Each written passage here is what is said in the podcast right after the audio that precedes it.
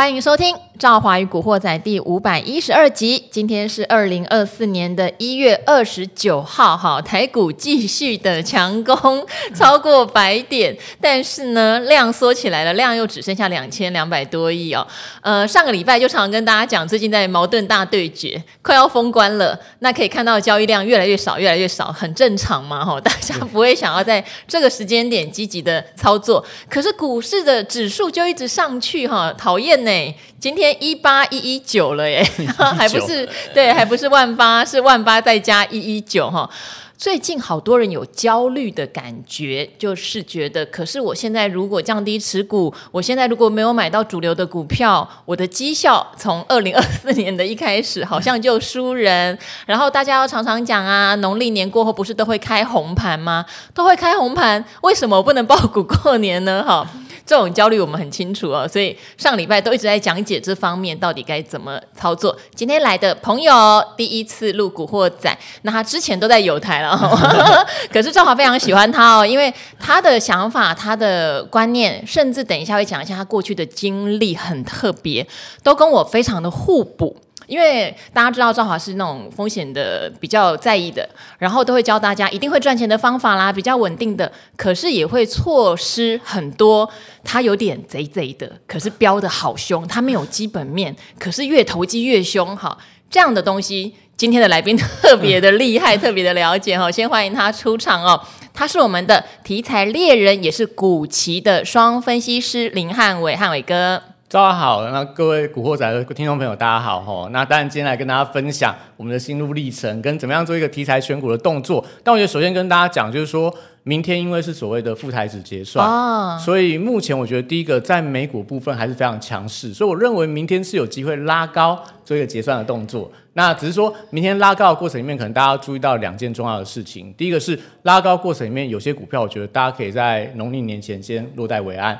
那另外就是说，在拉高的过程里面，大盘量一定是萎缩的，所以大家可能要关注到，就是说，在明天相关的类似 AI 族群，因为它反映到美股的相关财报，这些 AI 股的一个表现上来看，会引领到接下来你农历年要爆股的一个关键。所以我觉得，在农历年前，可能大家可以选择爆股两个方向，第一个就是 AI 族群，我觉得。第一个二月二号尾创的尾牙应该是利多，第二个是 我们农历年回来之后，美股最重要的辉达财报是在二月二十一号。对，那我觉得这些其实对 AI 股来讲，可能是可以贯穿到农历年的利多。那另外一部分，但在半导体这个区块，因为毕竟目前我觉得整体上台积电非常强势，那联发科在这个礼拜三的法说会可能也有一些利多的题材，嗯、所以这些可能都是在礼拜二你在选择爆股过年，或者说选择获利了结的时候，我们上次有跟大家提过啦，就是。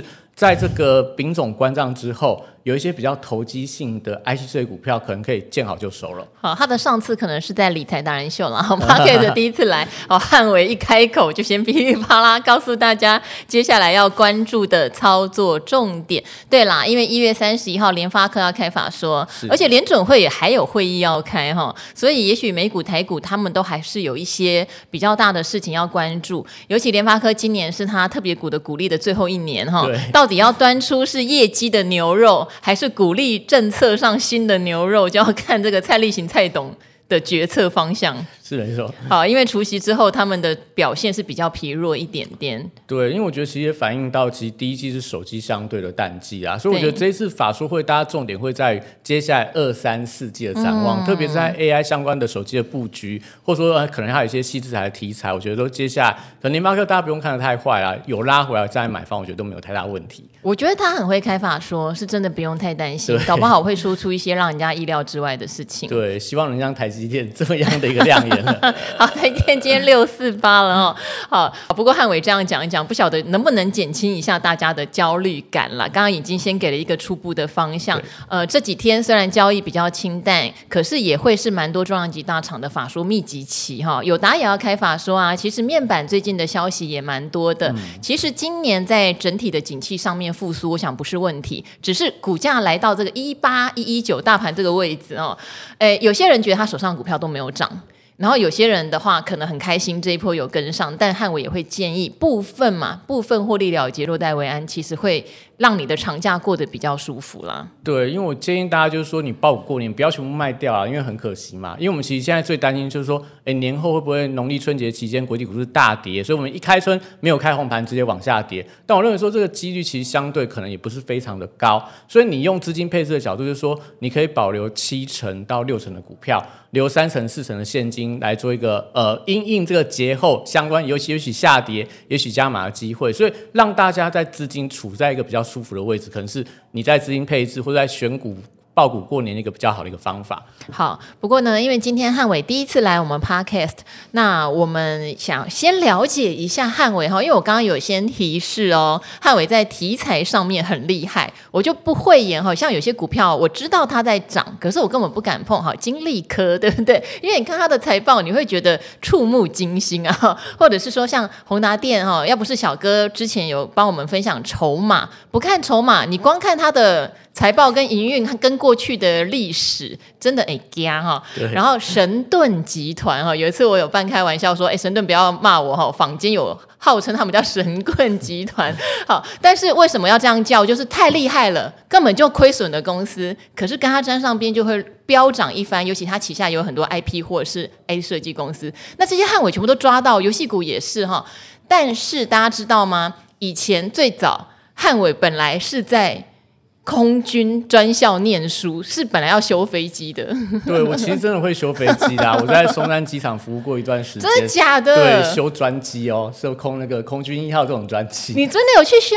有有有，没有修过相关液压跟电控的系统，所以当我有专业的背景，但是我要跟大家分享不是这个重点，是在于说我们怎么样慢慢走入到所谓题材选股这个方向，嗯、其实跟我背后的经验有关啊，因为第一个我以前。呃，高中时候比较不太爱念书，嗯、所以大学没有考好，所以那时候就是毅然决然决定去选军校，比较不会被念，也不用去缴那个重考的补习费。是，对，那顺利的度过军中生涯之后，因为那时候到了这个要退伍之前要去选择工作的时候，我们发现到，其实那时候其实在整个学历背景部分，因为。军人退伍相对是比较弱势的嘛。好，我们有朱老师的故事。对，朱老师这样很励志啊。但因为毕竟大家对这种军人那时候职业其实不是看得非常的正面，那所以我们那时候就是觉得说，哎，出来要找工作的话，可能要先去考一些相关证照。嗯，那。考水电证照也好，或考其他证照，其实都有一定的难度。但金融证照相对是比较简单的。什么？所以我那个时候要 要退伍前年。例如，例如哪一些证照你觉得相对比较好考？嗯、像什么信托啊、保险啊，啊或者什么？对对对，保险我也考过。对啊，嗯、那我大概在这个退伍那一年的时候，大概考了十几张的证照。哦。所以很顺利就进入到金融业工作。所以第一份工作是做银行理专，第二份工作是做到这个。证券的营业员，那刚好我做营业员那一年就是二零零七年的金融海啸那一年啊，所以那一年我们当然第一个进去，当然业绩还不错。后面行情不好的时候就变自营商，自己 自己吹，然后赚手续费这样子。对，自己吹手续费啊，然后赚股票，啊股票输了就做期货，就做权证。当然最后就发现效果是不好的嘛。那后来就发现到，哎，在慢慢到二零零七到二零零八年开始市场进入到空头，那也发现到。券商好像待不太下去了，所以我们就转进到可以做空的期货商去。那到期货商之后，我一开始是做所谓的美股交易员，就美盘的交易员。那时候每天都是在晚上看美国的相关期货。但是当时你已经有考上期货分析师执照吗？呃，我大概是进期货公司大概两三年，因为在晚上有些时候没有行情的时候，我就开始准备证照。是，所以证券的分析师跟期货分析师都在那个美股夜盘的时候，就是。一边做交易的时候，一边可能有空的时候可以开始看一些相关的书籍，所以就慢慢考到分析师，然后就转进到我们期货公司的研究部门，然后再做一些所谓的法人相关的研究。我们其实每一季都会去跟寿险公司啊、基金公司去报当季的行情啊，然后跟他们说，哎，可能现在的行情可以做一些适度的避险，或者说跟整个总经方向去做一个比较。呃，法人圈的一些相关介绍的动作，所以其实我以前是蛮正规的啦。以前是真的是看总经，看一些报价，看一些所谓大环境的部分，就是比较偏总经类的。我们没没说你现在不正规啊。对，那只是说我们慢慢从这个部分进入到所谓股票市场，我觉得也跟后来的工作经历有关。因为我在期货公司大概待了十几年，那就是从这个期货研究员当到可能类似首席这样的分析师。那后来因缘际会之下。被挖角到香港的私募基金公司去，那我觉得私募基金公司那个工作经历是蛮有趣的，因为它就比较非典型的金融商品，所以我们那时候认识很多这种所谓创投圈的很多币圈的。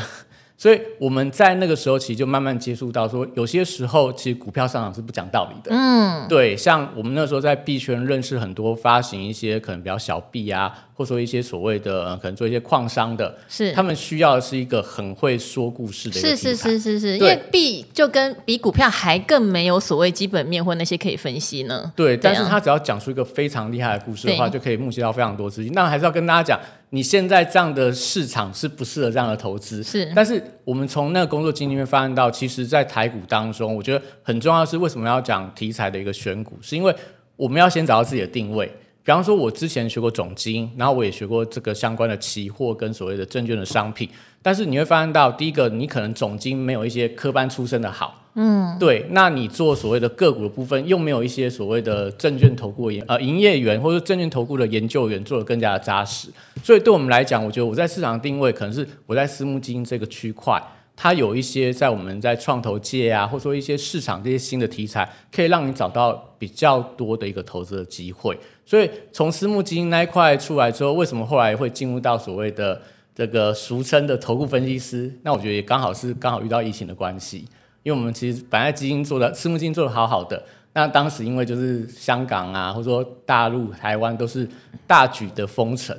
那很多客户就变成说，你没有办法跟他见面哦。好多从香港回来的金融界的人耶，都那时候回来。股干爹也是那时候回来的。对，对回来之后会发现，哎、欸，台股刚好是一个多头行情，嗯、就在这市场定居下来了。好，我这边比较好奇的是，你说你修飞机对不对？修飞机的收入不错吧？呃，职业军人修飞机，我觉得就是领稳定的薪水啦。那当然，其实你退伍之后，他、哦、也算是在等于是军中的一个工作。等于你还是用军人的身份在工作，对对对，并不是像我们一般想的那种飞机的技师不一样。对，但我们退伍出其实蛮多的、啊，哦、我蛮多以前当时的同学是去汉翔、亚航或长荣航太。对啊，对，不错啊。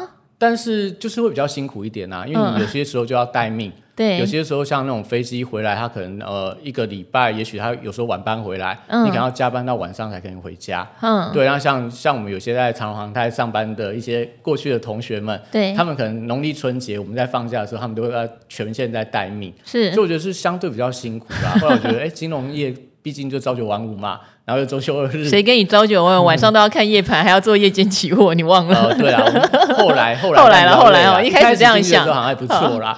对，所以我觉得就是慢慢进入到这个金融圈，但发现到金融业跟本身的个性也比较合，嗯，所以就慢慢从金融业发展下去，到现在好像感觉是什么都懂一些。但是我觉得重点会在于说，其实我们为什么要讲到题材选股？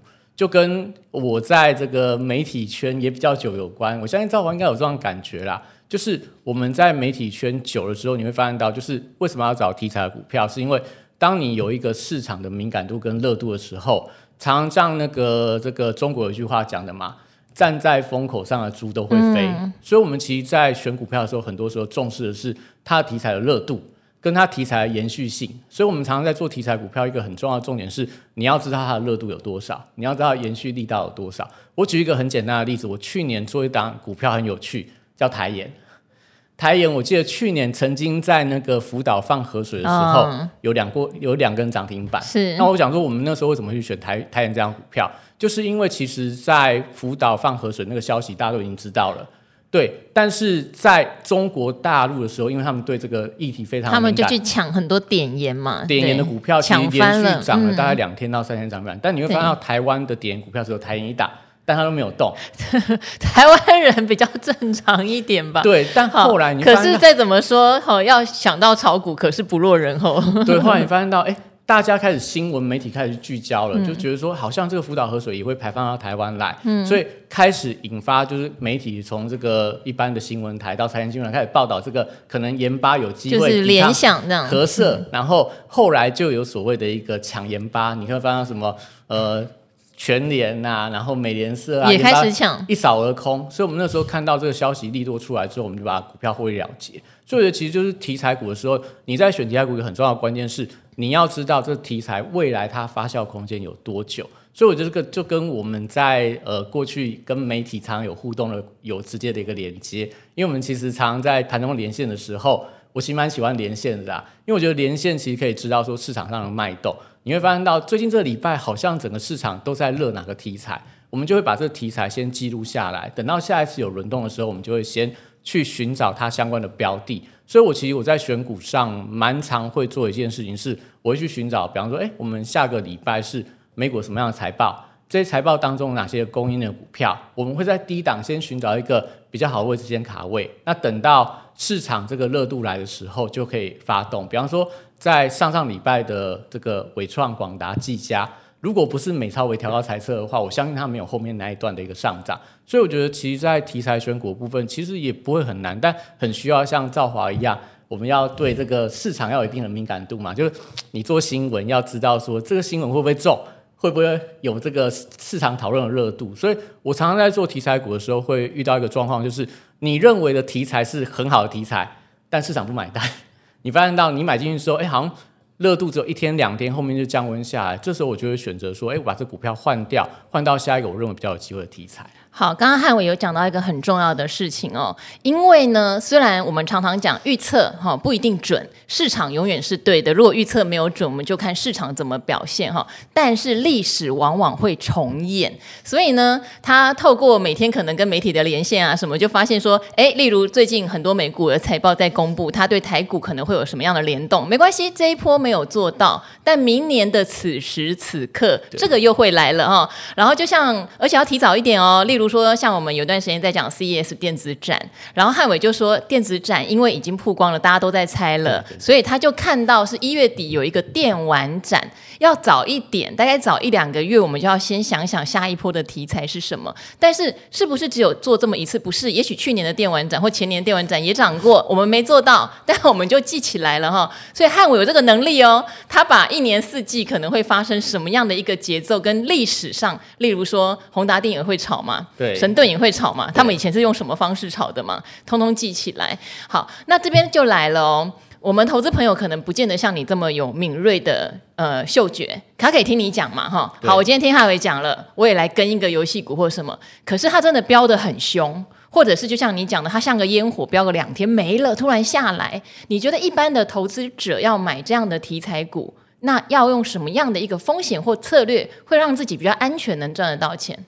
我觉得跟时间点有差啦，也就是说，你买题材股的重点是你不要看到题材热度在最热的时候进场，嗯，因为对我们这种，啊，我怎么知道什么时候最热？你看，像 AI 就涨了三个月啊，对，所以我们会。根据题材它的一个热度跟它的一个广度还有它的长度去做一个相关的判断。这能量化吗？呃，量化部分我觉得可能还需要一些市场的经验呐、啊。嗯、就比方说我们刚刚提到了，像今天盘面上，矽光子族群很强。对对，但你应该很清楚的知道，矽光子族群，我们其实蛮多来宾都有提到，它只是一个题材。对。所以题材股的重点就是说，你一定要先搞清楚你买这股票的定位。对。有些看基本面的，嗯、有些看筹码面的，有看题材面的。对。题材面的特点就是。当你发现到这题材已经铺天盖地而来了，对，股价也在相对高档区，我觉得就可以见好就收。我们就不看后面的基本面有变好，筹码面没有变好。所以题材股一个很重要的关键在于，你要在这个题材还没有发动的时候，就先请进去卡位。那卡位就分成说，你可以在。股价发动第一根出量的时候，顺势进场，那效率会最好。嗯，那也有一种，对对，一开始就要上车了。对，那也有一种就是说我可以慢慢分批布局。比方说，我们讲说，如果你是去压辉达财报的，嗯，那现在到二月二月中，二月二十几号的时候，还有一段时间嘛。那这段时间，你可以把辉达相关的供应的股票都列出来。嗯，你可以在这段时间里面，比方说像伟创、像广达，它最近股价震荡，你可以拉回的时候买一点，分一次、两次、三次、五次。看你的资金的配置去做个布局。那等到辉达财报出来之后，因为大家都预期说相对应该是一个好的财报。那如果你是因为题材去买辉达财报出来之后，你看到那个好消息铺天盖地而来的时候，你就可以获利了结。就是说，你当初买的可能是呃五张的股票，三张是因为题材买，两张是看好它未来的长线。那三张题材股票你可以先获利了结，等到它在震荡整理拉回之后再买回来。所以题材股就一个很重要的重点是，你要先去。呃，要做未雨绸缪啦，或超前部署，就是在这个题材还没有完全热度之前，你可以先去想好。但我觉得这个可能是需要一点点专业的辅助。那我觉得大家可能平常要多做一些功课，就是说最简单的方法，你可以看最近的大陆股市啊，最近美股啊，他们的热点在什么样的题材？因为通常台股相对来看是会稍微落后一些，所以我觉得会有一些资讯上的落差。所以其实市场像我们私募私募圈呐、啊。很爱讲一件很很爱讲一句这个激人心的话，叫做。眼界决定你财富的高度，是 是是，所以我觉得很多人去听过那种说明会都会听到这一句话。是，但我觉得其实它蛮有道理的，嗯、因为当你把一些很多的全球主要的大小事啊，一些资金的热点啊，你都找到之后，你会发现到其实都有一定的一个联动性存在。比方说，像去年很有名的是超导体。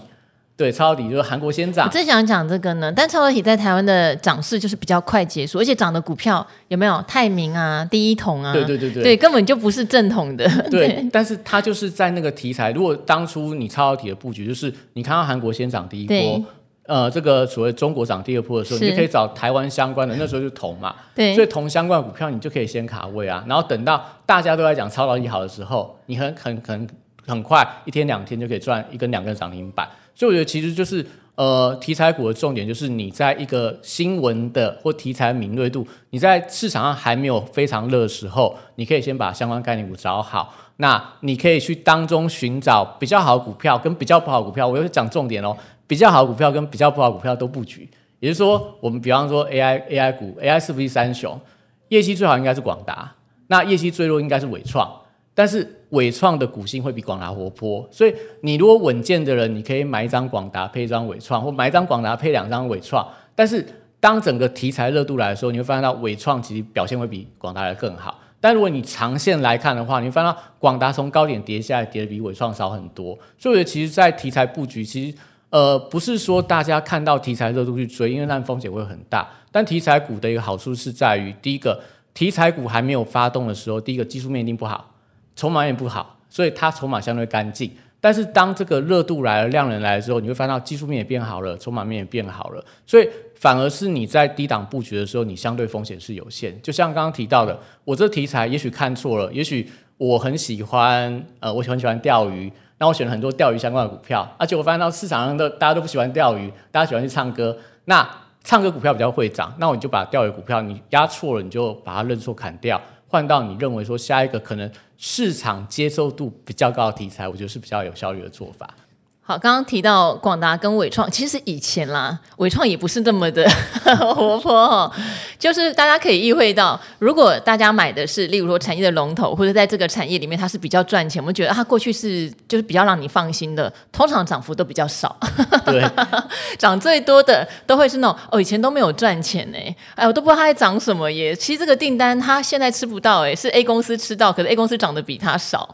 对，常会有这样的现象。所以我说，就是大家其实很多时候，你买股票会有一个固有的这种所谓印象，你会觉得说市场一定最爱那个业绩最好的公司，但是其实会发现到资金反而都去寻找一些可能就是它相对比较大家没有注意到的，因为筹码比较干净，拉起来比较快。所以我们讲说，其实你会发现到电子五哥，我觉得这次电子五哥我选股上面有一个蛮特别的一个想法啦。就是我会看他们请来明星的卡司哦，对啦，尾牙上面，哎，广达开完了嘛？广达开完了，然后广达林百里董事长也讲得很好嘛，他是请谁？告五人吗？还是告五人？好，对，他也算请的不错啦。对但这一次如果电子五哥里面应该是伟创请的最好嘛？他请谁？他好像我忘记了，上次有一次节目有聊。对，我记得好像是这个请阿妹嘛。哦，好，对，张惠妹唱。你透露年纪了，年轻人喜欢告五人。对，但是因为我朋友在人保，好像就是请告五人这一类，还九。幺幺那种，他说年轻人喜欢这种，对，但但阿妹应该比较贵，对的，对的，应该是啦，应该所以他唱四十分钟，代表他这一次应该是大手笔在花钱，所以对他唱四十分钟，对，对，所以我们会从这样的方向去想说，哎，既然公司花了这么多钱，请了这么贵的艺人，那理论上他这个总经理在讲这个今年展望的时候，应该会讲的非常好。甚至说红包也给的特别大包，所以从这样的状况里面，我觉得代表说，如果你是因为所谓的尾牙卡斯题材，是不是代表这时间点你就可能可以去布局尾创？那等到它真的讲好的时候，下礼拜一也许有高点，你可以做个短线获利了结。所以我觉得整体上来讲的话，呃，台股。大概每一个不同时间点，真的有非常多的热门题材啦。那我们常常在分，就是说有些题材它是一个季节性的题材，像展览题材就算季节性题材；有些题材是一些突发性的题材，比方说像之前可能中国的疫情啊，或者说刚刚提到什么核 核废水的外泄啊，那我你就会很清楚知道说，这题材它是只能够短短线的一个进出为宜，不是让你做一个中长线的布局。所以在整体上来看的话，我常常在讲说，其实。大家如果说每一种各种不同的门派，你在做一个选择的时候，你要清楚的知道说，你这个门派的方法适合什么样的进出的买卖点。那当你把这个东西搞清楚之后，我觉得其实就。能够让你找到比较好的一个进出的方法。好，那当然，如果大家走基本面价值派的，就会比较辛苦，可以去参考上个礼拜四古鱼给大家的一番话哈。但是我知道，呃，为什么我常常会请各种不同类型的达人，而且我强调汉伟的出现就拯救了我哦。对。例如说，像有一次我们在讲神盾集团，哇，今天又涨停板哎。其实汉伟不是不知道他葫芦里卖什么药，是可是资金就是往他那里跑哈。因为神盾集团之前不是合并了一家呃叫做前瞻科技，好前瞻科技，名字都快有点忘了。我还记得那天消息出来的时候，我就先跟业界朋友打听，真的所有的业界。一线的科技大厂的朋友都说，这家真的没听过，好，真的没听过。然后汉伟就讲说，以神盾的账上现金去诟病他花那么多钱，而且是一半换股一半现金，其实对神盾来说应该是很难去周转出这笔现金。那怎么样来变呢？当然股价上就要变嘛。这就是我必须说，这就是神盾集团厉害的地方。认同题材，认同资金现在去簇拥它，认同公司很有能力。用这些方法变钱的，我觉得就可以去参考。那如果真的哦，我就受不了这种做法，那就算了，然后看别人赚。对啊，因为我觉得其实台股真的每天都有一些不同的题材。如果说大家比较稳健的，其实就像刚刚提到的，每个月营收也是一个题材啊，每个月的法说会也是一个题材啊，所以你都可以根据你喜欢的题材部分，我们觉得就做你自己喜欢的事情。比方说，我可能喜欢一些三 C 的科技新品，但我发现到我像我喜欢呢 MR 头盔。但你就知道，它其实就是一个小众市场，你没办法激起市场的共鸣。所以我虽然很喜欢它，但我不一定会买很多它的股票。我们要找的就是说，如果你是看好所谓的一个筹码面，比方说像今天这个长荣钢，对，哎，股价创新高了。嗯、我们其实去年看好长荣钢，是因为当时它有一个高配息，所以有些时候你可以从除权息当中找到一个所谓的高配息的题材，它就不一定是你觉得很投机的题材，但是它会是一个短线上可能市场会关注到一些相关的消息。所以我也可以从呃，其实还是建议大家，就是说多去接触一些不同的金融的商品，我觉得会让大家更有灵感。像去年很夯的，就是零零九二九的成分股，对，也是可以涨过一大波，因为它有资金嘛，对，会来加码。嗯，所以我觉得其实就是在金融圈，呃，有一句话可以跟大家分享，那个应该是那个能量饮料的广告，就是。这个想象是这个我们的翅膀嘛？对，其实股票也需要一点想象力啊。对，好，长隆刚其实之前持有的朋友哈。可能从低档可能六七十块涨上来，一口气就涨到破百嘛。破百这边就整理了好一会，我想就会有人开始不耐久盘，对，对不对？可是其实一百块附近的股价来说，殖利率还是不错。我觉得这个就是大家可以去参考的下档保护。嗯、而且二零二三年真的有一个很特殊的现象啦，就是高值利率股也会变标股。对，看到不管是刚刚讲的电子五哥，当然他们有 AI 题材。但是 IC 通路有没有？说 IC 通路也是从高殖利率股变成大标股。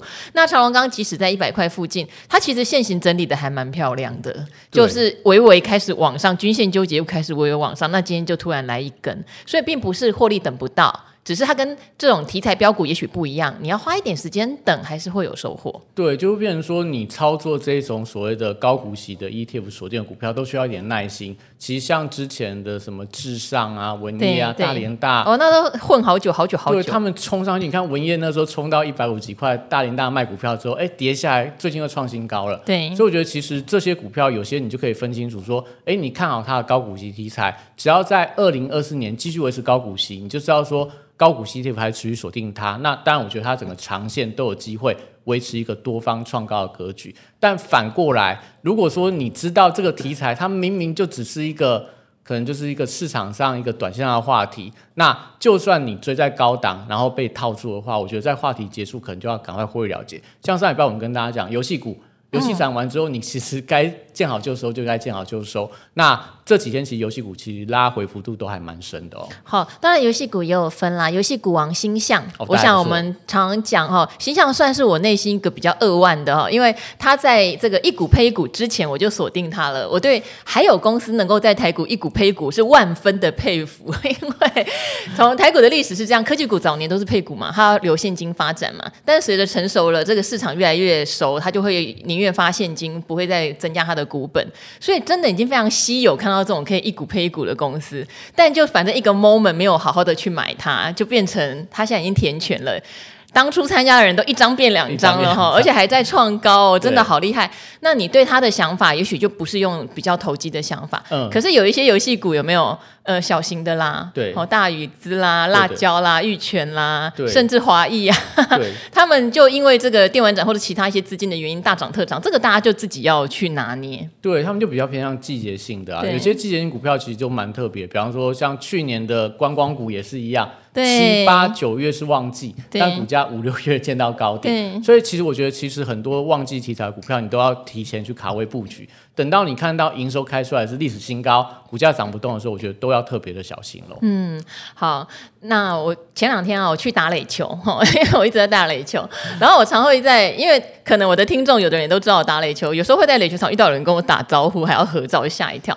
但是我一个同学就跟我说，他有朋友都长期在听古惑仔，然后他说，可是他的股票还是被套牢，我听着就很刺心，你知道吗？我说我会成立古惑仔这个频道，然后找那么多不同门派的达人。就是希望大家能够找到自己最擅长跟熟悉的那样套方法哈。如果真的都不擅长，一样哦，回去听上礼拜四古鱼讲的，他就蓝灯黄蓝灯买市值型的 ETF，怎么样也不会死掉哈。真的有一些方法是怎么样，你绝对不可能赔到钱，只是你可能赚的幅度跟速度。会比较慢。那如果喜欢像汉伟刚刚讲的，你要去抓到题材股，其实你要对市场有很多的观察哦，不是说就是听听电视上我们怎么讲，你就能赚到，不是的哈。他要去看像刚刚讲的强点盐，或者是这个超导体哈，或者是矽光子，他都有从国际市场看回来的一些脉动，那个东西自己反而要多做点研究，而且纪律要守好。对，而且我觉得其实也没那么复杂，大家可以从你自己生活周边去找到一些可能相关性很高的股票。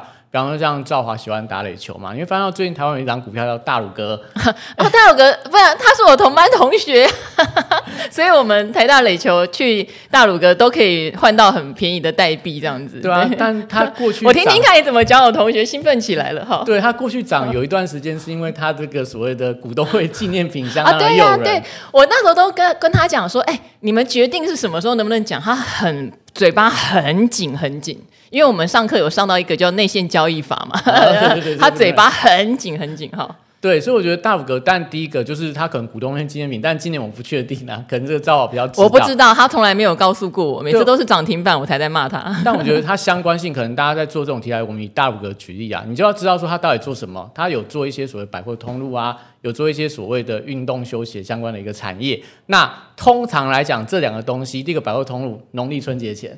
呃，大家可能就过完年啊，然后去这个走春啊，去百货公司消费的话，对他来讲是有利的。第二个在于说，因为现在是寒暑假，所以寒暑假很多学生放假的时候，他可能要去消耗他的体能，天气又冷，也许就会去棒垒打击场去练习，所以他们会有一个短线上的所谓的旺季的效应。那另外也可以留意到，它跟赛事也会相关，所以比方每次遇到什么亚锦赛，像去年台湾亚锦赛或经典赛打得特别好，诶，大家可能看到这个中华队获胜。当天就会去这个棒垒球打个几球来开心一下，所以我觉得就会短线上业绩的题材。所以我觉得其实有些时候我们很简单去讲，就是说你可以你从生活周边发现到，诶，身边人最近好像都在打棒球，身边人最近好像遇到台风天就去唱歌，那我觉得都会带给一些所谓短线上有机会的股票。其实我有时候气气的哈，因为哈我去念书，身边很多上市贵公司的同学嘛，然后但是因为我觉得跟同学打听股价是一个比较不 OK 的哈，所以我们就默默观察。大鲁哥我自己也有观察哈，不是我同学告诉我没有内线交易，它其实股价也是一个波幅。就刚刚汉伟讲的，每次公布股东会赠品的前后，其实大家都学聪明了，因为连续好几年这样子了，然后就会开始。连续飙，但是有时候呃飙完了嘛，就慢慢回档，慢慢回档，所以它可能比较淡的时候，反而会是例如说八九十月、嗯、这种，就是大家还没联想到你有什么股东会赠品的时候，就慢慢激情退却，可能就回到十几块。对，对，然后这时候大家就可以去想一想，你要不要去摸摸看它明年发表它的股东会赠品会不会又是一个一波的高潮这样子。对，因为他有这样的每年的惯性，所以我觉得这个时间点去压看看，可能是有机会的啦。好，那当然你可能如果要大五格的话，今年相关的运动赛事还有奥运。对，所以我觉得可能就是奥运之前相关的运动赛事，什么艾尔达等等，我觉得都也许有有都有机会做一个发动。好哦，还有艾尔达。其实我跟你讲，汉伟最有趣的就是 LINE Pay。好，呃，那时候在讲游戏股的时候，有去提到电玩展。如果开始开展，反而游戏股有机会见好就收，除非它另外还有第三方支付的题材。就讲到，因为 LINE Pay 要挂牌了，那会带动有第三方支付相关的股票也跟着涨嘛。对，就 LINE Pay 挂牌第一天，我的妈呀，好像三百四十八块几块的挂牌价。第一盘就成交在四百多块了吧？四百五。对，然后第二三盘就到六百多块去了，最后收盘价是一零五零吧？呃，最高一零五零，然后盘中收盘在一零三零。好，收在一零三零。然后因为同学也有 LINE Pay 的 高层呢，我们就说哇，你一下就变亿元男了。但是因为新贵的交易是第一没有涨跌幅限制，可能挂牌首日也没有什么熔断机制啊，没有，或者也还没触到熔断。好，但。很多人当天是好玩，就一股十股这样在买着，把它的股价拱上去。不过今天第二天了，照理来说可以卖了，还算有撑哦，还算有，还算有撑哦，好像还在八九百块钱，还算有撑哦，八百多块九百。对，可是像第一天挂牌，绿界也跟着涨嘛，就所谓的第三方支付都跟着涨。绿界，Oh my God！对，但今天绿界，Oh my God，就相对就比较弱了，淡一些。对，那它的题材不就变成只有一两天？呃，我觉得其实也不会啦，因为 LINE Pay 我们不预设它会涨到哪里，真的不知道啊。筹码很现在很干净的，很干净。对，所以如果说 LINE Pay 持续就是哎一千块不是它的高点的话，往一千五、往两千块去跑，那但我觉得对台湾相关第三方支付就会有一些比较正向比较。不然你看，如果哈我们不是预测，如果 所以你看到当天上个礼拜我 LINE Pay 直接就是涨了一倍到千元股王。绿界可以直接有涨停板，我觉得有这样的联动性，但是你还是要去寻找一下，就是说相关性比较高的公司。目前有挂牌是绿界，所以我觉得绿界跟 Oh my God 应该可能是在 l i p a y 的一个联动性里面比较有直接相关的个股。好。这真的很有趣啦，哈！就汉伟讲的不是我讲的哈，我们没有内线交易。好，今天非常谢谢汉伟哦。大家知道汉伟的历程，其实我觉得中间有一个东西也很值得参考，是他一开始先去当理专跟营业员，对，他虽然是金融业里面说实话比较容易进去的一个跳板。那很多人会有点排斥嘛，理专你要拉业绩，营业员好像也是要拉业绩，并不是很喜欢。但有什么关系呢？因为慢慢的循序渐进，你至少就接触到金融领域。他比较没有那么在意说你是不是这个国外的常春藤名校回来的，你是不是金融非常厉害的那种国立大学毕业的，他比较没有那么 care。那他的基础要的证照也不是到非常难考，难对，所以我觉得汉伟可以提供给大家一个，呃，如果你真的很想进金融界，你又没有那么好的显赫的学历，其实有很多敲门砖是进得来的。对，就是我觉得先进去再充实自己，慢慢你就会达到你想要的位置啊。嗯、所以我觉得其实金融圈应该算是一个蛮比较容易进入的一个所谓的相关的行业。那当然，他如果待久的话，我觉得累积下来的经验跟未来的一个成长空间都还蛮好的。好，我觉得真的可以提供给大家做参考。如果家里面有比较年轻的哈，想要转行或者正在就学，觉得我现在念的跟金融也不是很有相关，事实上都还是非常有机会进入到金融业，包括做媒体也是哦。我们有很多同业，呃，之后就修了很多金融证照，也转到券商，甚至有人跑去当上市公司里面的发言单位、行销董，也有当董事长的，也有就游戏股的。好了。但是后来就嗯，好好嗯好，大家还是要好好做事情哈。好，那今天非常谢谢汉伟，那也跟我们古惑仔的朋友说拜拜吧。好，拜拜，拜拜。拜拜。